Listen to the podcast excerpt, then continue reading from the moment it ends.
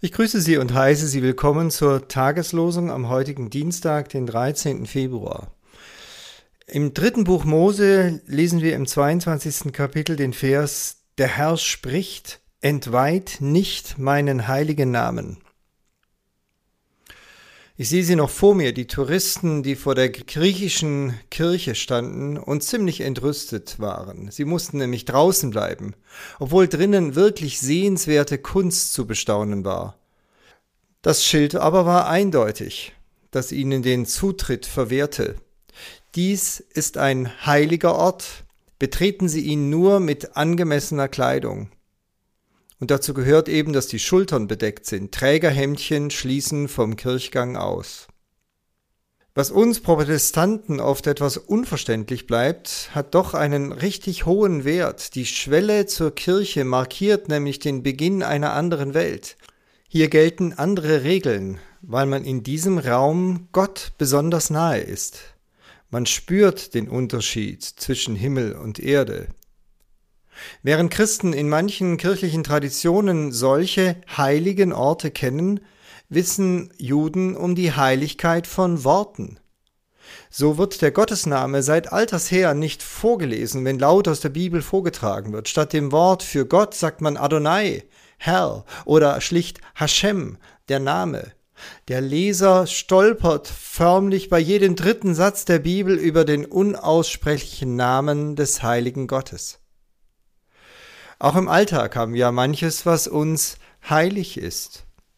Mein Mittagsschlaf ist mir heilig, sagt einer, und er weiß, wie wichtig es ist, besondere Zeiten auszusparen vom Alltagstrott. Die Kette meiner Mutter ist mir heilig, meint eine Frau noch viele Jahre nachdem die Mutter verstorben ist. Sie verbindet ihre Zuneigung und ihre Liebe zur Mutter mit dem Respekt vor diesem Schmuckstück.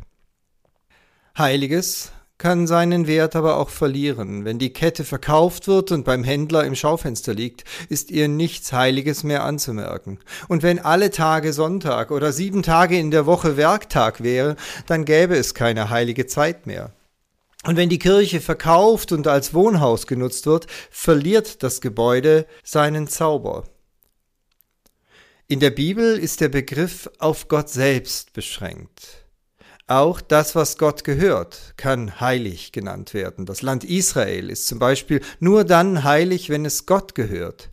Die Menschen, die Gott gehören, werden Heilige genannt. Es gibt keine wirklich heiligen Orte oder Gegenstände. Heilig ist im Grunde nur Gott.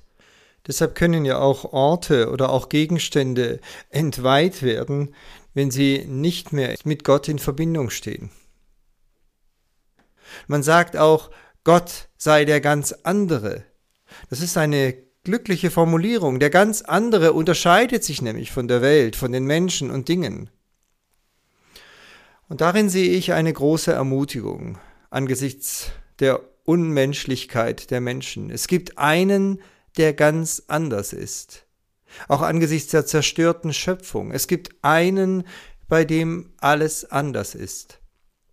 Auch ich selbst mit meinem eigenen Unvermögen habe Hoffnung. Gott ist ganz anders. Er kann, was er will. Und diesen ganz anderen Gott sollen wir nicht kleinreden. Weder indem wir ihn verniedlichen, noch ihn zu einem weltfremden Wesen stempeln. Jesus betet mit uns im Vater unser, dein Name werde geheiligt.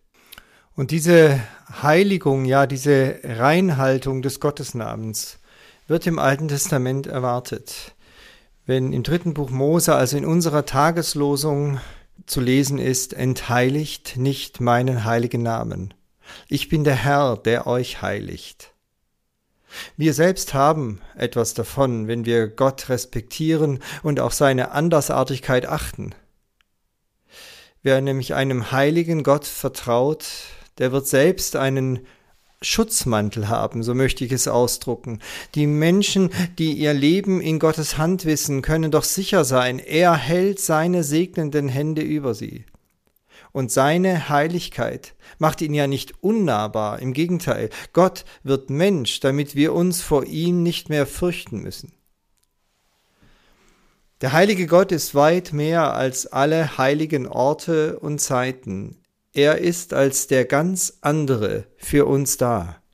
Persönlich, liebevoll, wie man an Jesus selbst sehen kann. Mit herzlichem Gruß aus Gomeringen, Ihr Pfarrer Peter Rostan. Und ich danke diesmal Pastor Frank Vornakon für seine Gedanken, die ich aufgegriffen habe.